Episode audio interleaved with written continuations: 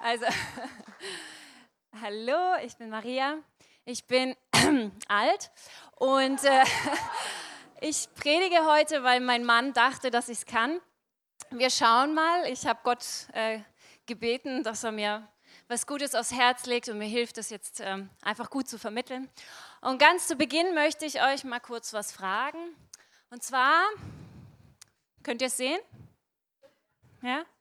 100 Euro. Wer will die haben? Einige, ha? Huh?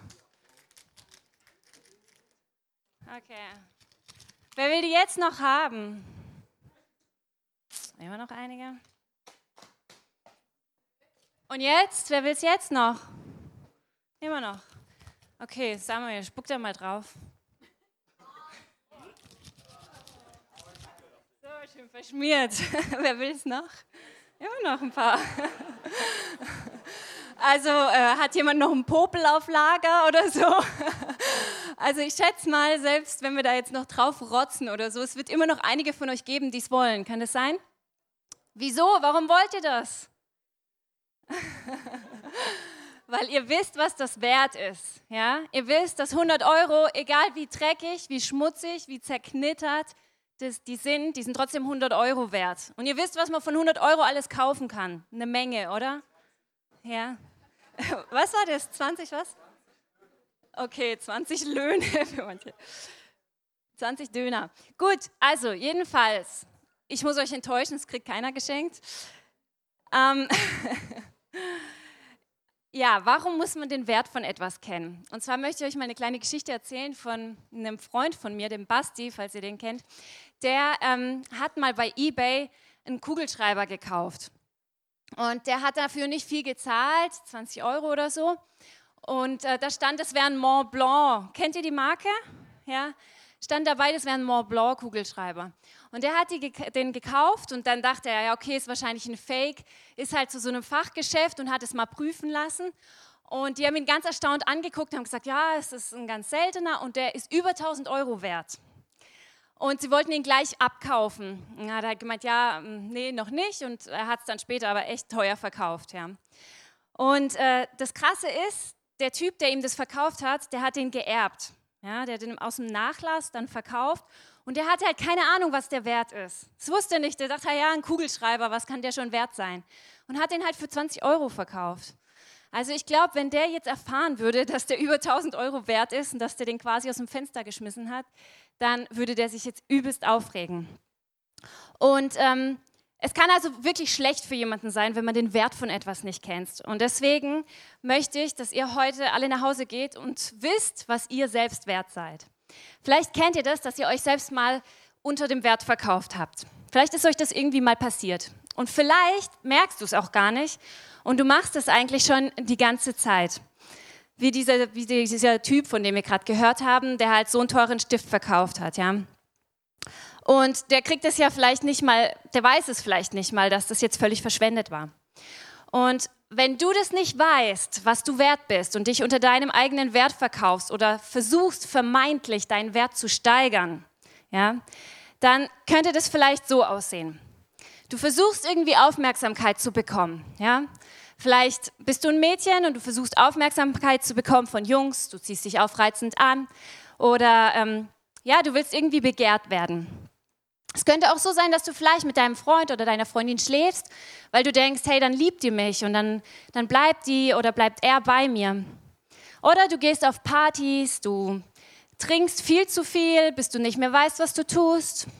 Du, du rauchst, du machst all das, was deine Klassenkameraden und Freunde so tun, weil du einfach dazugehören willst. Und vielleicht investierst du auch deine ganze Zeit ins Lernen, was grundsätzlich gut ist, versteht mich nicht falsch, aber du tust es deswegen, weil du sagst, ey, ich mache fett Karriere.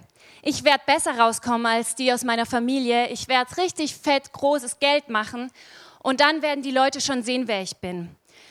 Du möchtest Ansehen haben oder du kaufst dir teure Sachen. Vielleicht kannst du sie dir nicht mal leisten, aber du willst einfach gut aussehen und gut dastehen. Oder du postest ganz viele Bilder bei Instagram, weil du einfach von anderen beneidet werden willst. Ob es jetzt nur dein toller Cocktail ist, dein leckeres Essen, dein Urlaub, deine Quality Time mit Freunden oder wem auch immer.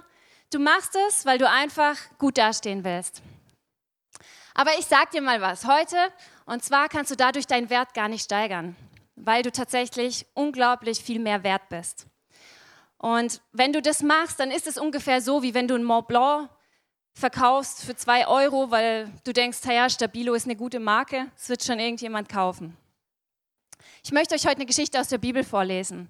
Und zwar steht die in Lukas 15, 1 bis 7. Wir können es auch einblenden, aber es muss auch nicht sein. Ich lese langsam und deutlich. Oft kamen Steuereintreiber und andere, die als Sünder galten, um Jesus lehren zu hören. Die Pharisäer und Schriftgelehrten nahmen Anstoß daran, dass er sich mit so verrufenen Leuten abgab und sogar mit ihnen aß. Deshalb erzählte Jesus ihnen folgendes Gleichnis. Wenn jemand 100 Schafe hätte und eines würde weglaufen und sich in der Wüste verirren, würde er dann nicht die 99 Schafe zurücklassen und das Verlorene zu suchen, bis er es wiedergefunden hätte? Und dann würde er es voller Freude auf seinen Schultern nach Hause tragen. Wieder daheim würde er alle Freunde und Nachbarn zusammenrufen, damit sie sich mit ihm darüber freuen, dass er sein verlorenes Schaf wiedergefunden hat.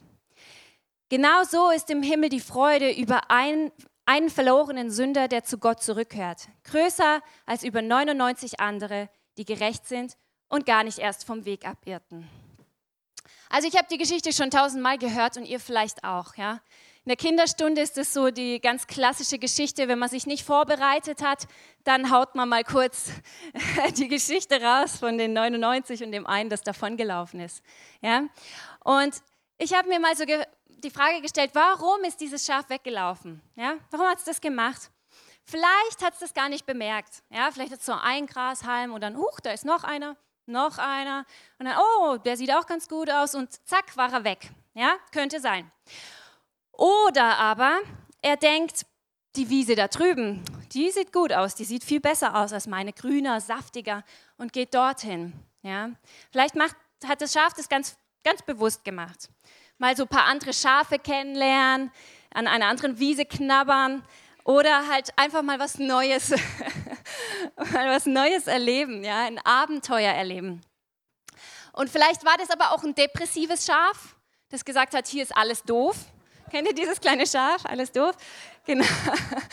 Oder vielleicht ja, war es auch ein ganz stures Schaf, ja, das gesagt hat, hey, ich zeig's den allen mal und dem Hirten, ich komme auch ohne den Hirten zurecht. Ich mache mein eigenes Ding.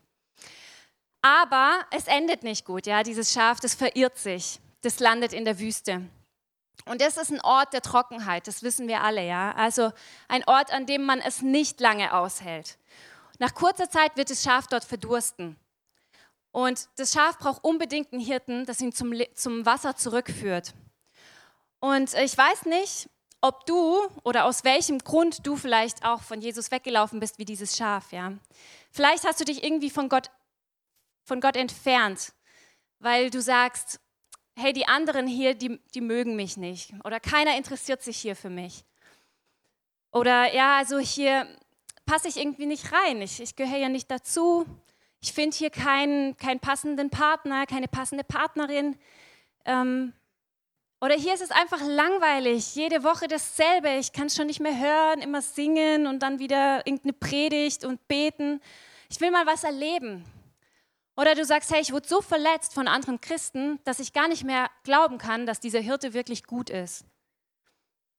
Und, oder du bist enttäuscht von Gott, ja, weil du sagst, ich habe schon so oft gebetet und er erhört mein Gebet einfach nicht. Ich zweifle an ihm. Aber es ist ganz egal, aus welchem Grund du weggelaufen bist von ihm. Wenn du nicht bei deinem Hirten bist, dann bist du absolut schutzlos. Dann bist du wie so ein Schaf in der Wüste, ganz allein. Und es mag eine Zeit lang gut gehen. Eine Zeit lang geht's gut. Aber dann wirst du es dort nicht mehr aushalten und verdursten. Und die coole Botschaft ist, Jesus ist das lebendige Wasser. So heißt, so heißt es in der Bibel. Ja? Er ist das lebendige Wasser. Und wer davon trinkt, wird nie mehr Durst haben. Und dieses lebendige Wasser, das kommt jetzt zu dir in die Wüste. Du musst das Wasser nicht suchen, es kommt zu dir in die Wüste. Du bist es wert, dass dieser Hirte 99 andere zurücklässt losmarschiert und nach dir sucht. Er hätte auch sagen können, naja, also ganz im Ernst, 99 Schafe, das sind genug.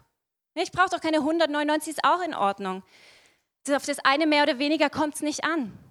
Oder er hätte sagen können, ja, das dumme Schaf, das ist gerade selbst schuld. Oder? Ist doch selbst weggelaufen. Hier hat es alles, was es gebraucht hat, ist freiwillig weggegangen. Pech. Oder ich gehe bestimmt nicht dahin und mache mir die Mühe, durch eine heiße Wüste zu latschen, nur wegen so einem doofen Schaf. Aber das hat er nicht gemacht, ja. Dieser Hirte ist hin. Er hat sich auf die Suche gemacht, auf die beschwerliche Suche.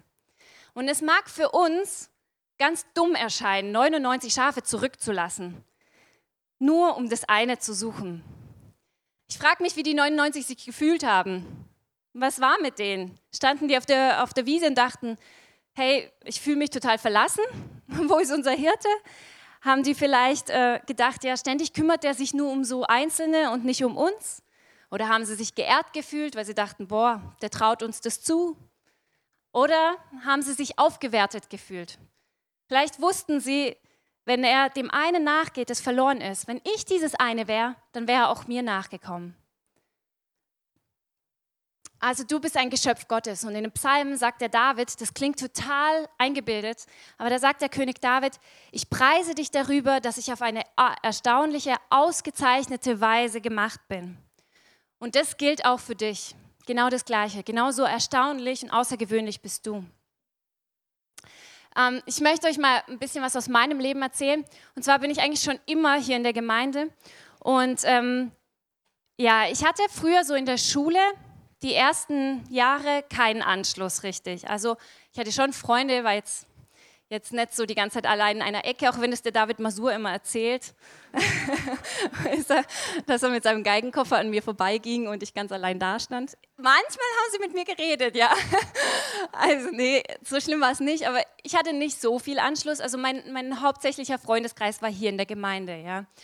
Und dann habe ich die Schule gewechselt und auf einmal hatte ich irgendwie Freunde. Ich weiß gar nicht, ähm, also ja, was heißt äh, Freunde? Ich hatte davor Freunde, aber das waren halt irgendwie so coole. Und da habe ich auf einmal dazugehört. Ja, das waren halt irgendwie auch so die reichen Mädels und, und die, die beliebt waren und so. Und die haben auf einmal mit mir gesprochen und haben so gemacht, wie wenn ich voll toll wäre. Und es hat mir gefallen, ja, irgendwie dazuzugehören und bei denen zu stehen und sowas. Und so kam das dann allmählich, dass dass ich dann auch Komplimente bekommen habe, ja, und dass sich Jungs auf einmal für mich interessiert haben. Und ähm, ja, das alles hatte aber irgendwie seinen Preis. So einfach ging das nicht. Ich musste schon mitmachen. Ich musste mithalten können. Ich musste mit auf die Partys. Und gerade so in der Abi-Zeit, da ist die Versuchung so groß, ja. Da ist da eine Abi-Party und dann ist da die nächste und dann wieder eine und so weiter. Und du musst mittrinken, weil wenn du nicht mittrinkst, dann bist du auch nicht so lustig wie die und dann bist du eh gleich unten durch. Und irgendwie musst du auch mitlästern, wenn du da stehst, weil wenn du deinen Mund gar nicht aufmachst, dann bist du auch nicht so, so cool und gehörst nicht richtig dazu. Ja? Also irgendwie war das schon fast so ein Doppelleben. Ja? Hier in der Gemeinde meine Dienste ganz schön ausgeführt und dann aber hin und wieder mal da mitgegangen, um halt einfach auch jemand zu sein. Und mein Gewissen hat mich so geplagt, ja, es hat mich richtig gequält die ganze Zeit. Und das Coole ist aber, Gott hat mich überhaupt nicht angeklagt. Der hat mir keine Vorwürfe gemacht oder sonst was. Also der hat sich gefreut, als ich das eingesehen habe und gemerkt habe, hey Maria, was machst du da eigentlich? Das musst du doch gar nicht, du bist doch wertvoll. Wieso musst du dich verstellen? Wieso musst du was machen, nur um dazuzugehören? Wieso ist es wertvoll, von denen irgendwie ähm, ja, Aufmerksamkeit zu bekommen, dazuzugehören, wenn es an so viele so viele Dinge geknüpft ist, wenn ich so viel machen muss, damit ich dazugehöre und wenn nicht, dann nicht. Und ähm, es ist so, als der Hirte das, das, Schaf gefunden hat, da hat es voller Freude heimgetragen. Ja? Und ähm, er macht dem Schaf absolut keine Vorwürfe. Der klagt es nicht an, sondern er freut sich, dass er es gefunden hat. Und er trägt es sogar zurück. Es muss nicht mal laufen. Wenn ich der Hirte gewesen wäre, hätte ich gesagt, hey, weißt du was, du warst auf dem falschen Weg, aber jetzt lauf auch, ja. Nee, er trägt es zurück. Das Suchen ist ja eine Sache, aber der schwere Teil, der kommt erst in dem Moment, als der Hirte das Schaf zurückträgt. Ich weiß nicht, wie viele Tagesreisen das waren, wie lange war der da unterwegs, aber bestimmt nicht irgendwie nur so eine halbe Stunde ums Eck irgendwo, ja. Und er macht sich die Arbeit und trägt dieses Schaf zurück. Ich weiß nicht, ob du mal ein Schaf getragen hast. Kennt sich jemand mit Schafen aus? Nein. Also die müssen auf jeden Fall ziemlich schwer sein. okay, die müssen auf jeden Fall ziemlich schwer sein und ich stelle es mir anstrengend vor, ja. Aber es ist so schön zu wissen, dass Jesus, der Hirte, dem ist dieser Weg nicht zu weit. Und wenn dir der Weg vielleicht, zu, einige stellen sich jetzt vor, wie sie ein Schaf tragen. Also wenn dir der Weg irgendwie zu weit scheint, ja, oder du in der Wüste bist und sagst, ey, ich bin so durstig, ich kann nicht mehr, oder du bist irgendwie verletzt, weil du warst ja wehrlos, schutzlos in der Wüste. Hey, dein Hirte trägt dich heim. Und es ist so, wenn wir weglaufen von unserem Hirten, dann, dann ist es so, dann haben wir zwei Sachen nicht erkannt. Erstens mal, was wir selber wert sind, ja, den eigenen Wert als Kind Gottes und aber auch den Wert, den das ewige Leben hat. Ja. Und in Matthäus 13, 44 wird zum Beispiel erzählt von einem Mann, der verkauft alles, was er hat, um ein Stück Land zu kaufen, ein Feld, ja, ein Acker, nichts Besonderes. Und ich denke mir, alle Außenstehenden, die haben den angeguckt und gesagt, sag mal, bist du doof, was machst du? Du, du verkaufst alles, du, du kaufst diesen blöden Acker, hey, du bist nicht mal Bauer und wenn, es gibt schon genug, ja? Und das ist in einer schlechten Lage, der Boden ist nicht gut, was machst du, warum verkaufst du alles? Aber dieser Typ, der war gar nicht blöd. Der wusste eine Sache. Und zwar, dass da ein Schatz vergraben ist. Er wusste, dass in diesem Feld, da ist ein Schatz vergraben. Und wenn er dieses Feld kauft, dann hat er auch diesen Schatz. Und dieser Schatz, der steht fürs ewige Leben. Ja? In dem Moment, wo du dein Leben mit Jesus gehst, kriegst du das ewige Leben. Und für alle Außenstehenden sieht es total dumm aus. Vielleicht, ja. Aber du weißt, was es wert ist. Es ist ein, es ist ein viel besseres Leben als, als das eben ohne den Hirten und ohne Jesus. Und die letzte Sache von dieser Geschichte ist noch, dass als der Hirte das Schaf gefunden hat, da ruft er seine Freunde und Nachbarn zusammen. Er ruft sie zusammen, um sich mit ihm zu freuen. Er schämt sich nicht für dieses Schaf.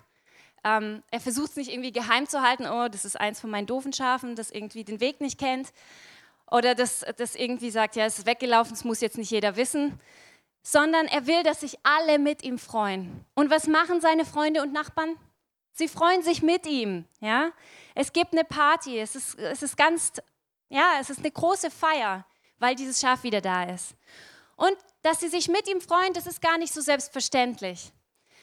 Es gibt nämlich auch neidische Leute, ja, die können vielleicht sagen, ja, geschieht ihm doch recht, soll er mal sehen, was es ihm bringt. Er soll ruhig mal gegen die Wand laufen, das dumme Schaf, soll es mal spüren.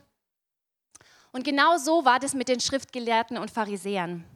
Die störte das total, dass Jesus mit den Sündern abhing. Der störte das, äh, diese religiösen Typen, die haben so versucht, die ganze Zeit das Alte Testament zu befolgen, alle Regeln, alle Gesetze. Die versuchten, rein zu bleiben, ja? alles richtig zu machen.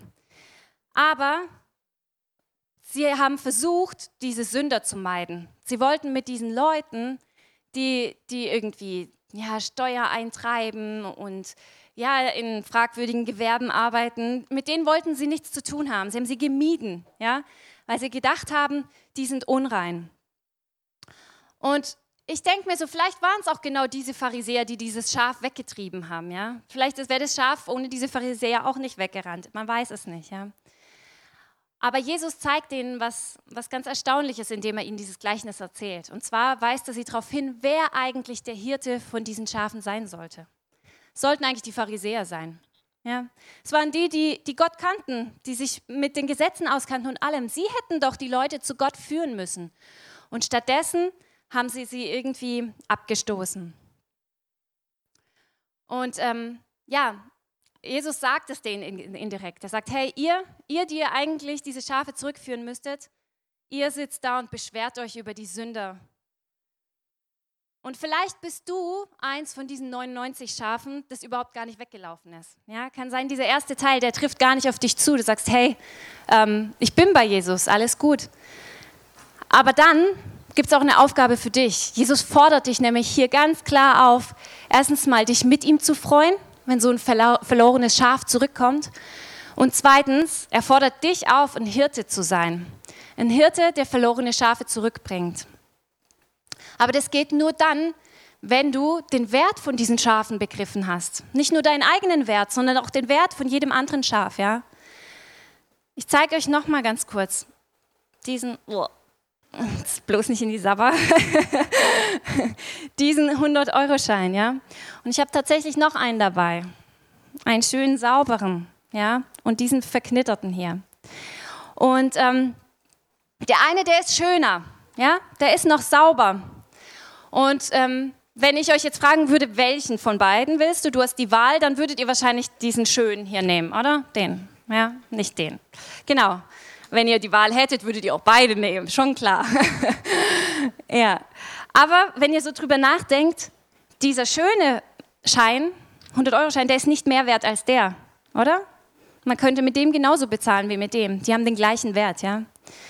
Und ich möchte euch einfach mal ähm, herausfordern, darüber nachzudenken, ob ihr das so, so sehen könnt. Ob ihr jeden Einzelnen, ob hier im Raum, in eurer Familie, in eurem Freundeskreis, wo auch immer, ob ihr das erkennen könnt, dass selbst wenn sie vielleicht ganz anders sind und in euren Augen nicht so besonders, dass sie genau so viel wert sind wie eben auch ihr, dass sie wertvoll sind.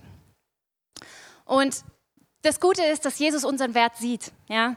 Nicht, weil wir schön aussehen, weil wir alles richtig machen, wie der gute Schein hier, ja, sondern weil er uns liebt als sein Kind und weil er einfach den Wert deswegen in uns sieht. Genau, also lasst euch nicht von der Oberfläche ablenken, von dem Schmutzigen und sonst was, sondern ja, guckt einfach in das Innere. Und sei ein Hirte. Und wenn du so ein Hirte bist, dann bedeutet es auch für dich viel Arbeit. Ja? Solche Schafe zurückzubringen, das ist nicht einfach.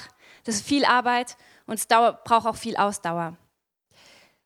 Und ich frage mich manchmal so, wenn ich das lese, denke ich, ja, okay, schön, aber so viele Schafe führe ich jetzt nicht zurück zur Herde. Was hält mich davon fern? Was hält mich fern davon, Menschen zu Jesus zu bringen? Ist es, weil man irgendwie sein Ansehen verlieren könnte? Ja? Was die Pharisäer zum Beispiel denken, das war Jesus völlig egal. Ja, die haben nicht gut von ihm gedacht, die haben ihn verurteilt, weil er mit Sündern abhängt. Aber es war ihm egal. Und er hat nicht auf seinen Ruf geachtet, sondern er ist trotzdem den Sündern hinterher, weil er ihnen Erlösung geben wollte. Und ich habe heute zwei Aufgaben für euch, weil ich denke, dass es zwei Gruppen gibt. Die einen äh, sind vielleicht welche, die wie dieses verirrte Schaf sind. Ja? Entweder ihr kennt Jesus noch gar nicht oder ihr ähm, Ihr seid irgendwie von Jesus weggelaufen, bewusst oder unbewusst, ganz egal. Vielleicht wurdest du irgendwie von Leitern auch enttäuscht, ja, von Menschen, die eigentlich Hirten sein sollten. Vielleicht wurdest du von irgendwelchen Christen abgelehnt, die es eigentlich besser wissen müssten, die dich irgendwie ähm, ja, schlecht behandelt haben. Dann möchte ich euch heute einfach auffordern, lauf nicht weiter weg, sondern lass dich von Jesus finden. Das ist so die eine Aufgabe. Und die andere ist gerichtet an all diejenigen, die sich nicht verirrt haben und ähm, ja, von denen Jesus einfach jetzt möchte, dass sie den Wert ihres Nächsten sehen und so ein Hirte sind, der Schafe zurückführt. Denk jetzt mal ganz kurz drüber nach, wer dir so einfällt, wer ein verlorenes Schaf in deiner Umgebung sein könnte.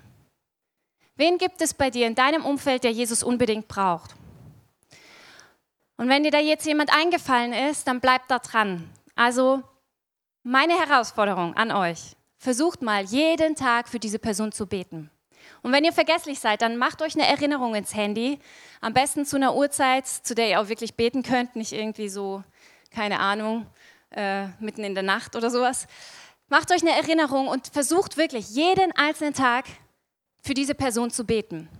Und zweite Challenge, ladet sie ein in den Gottesdienst, in euren Jugendtreff oder zur HSN, ja. Das wäre richtig mega gut, wenn ihr das machen würdet. Betet für die Person und dann ladet sie ein. Und wenn ihr euch jetzt mal vorstellt, wie das wäre, wenn jeder von uns diese Geschichte, dieses Gleichnis, das Jesus erzählt hat, so richtig ernst nehmen würde. Wie, wie wäre unsere Welt, ja? Ich glaube, es gäbe viel mehr Menschen, die wüssten, wie wertvoll sie sind. Hey, da draußen sind so viele Leute, die wissen gar nicht, wie wertvoll sie sind. Es ist eure Aufgabe, dahin zu gehen und es denen zu sagen, wie besonders sie sind.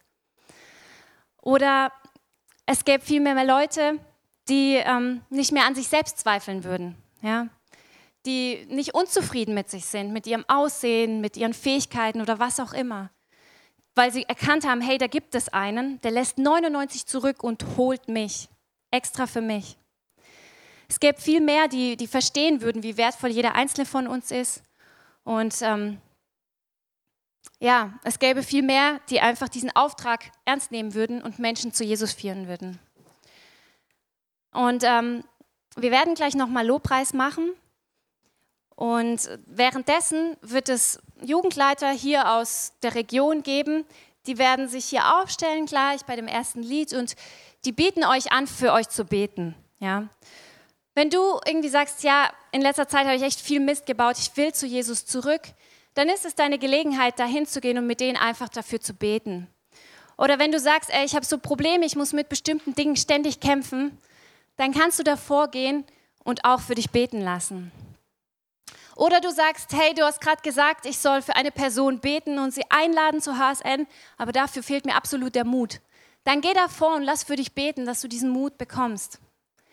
Und wenn du sagst, hey, ganz ehrlich, die Person, die mir gerade eingefallen ist, die wird nie und nimmer zu einem Gottesdienst mitkommen.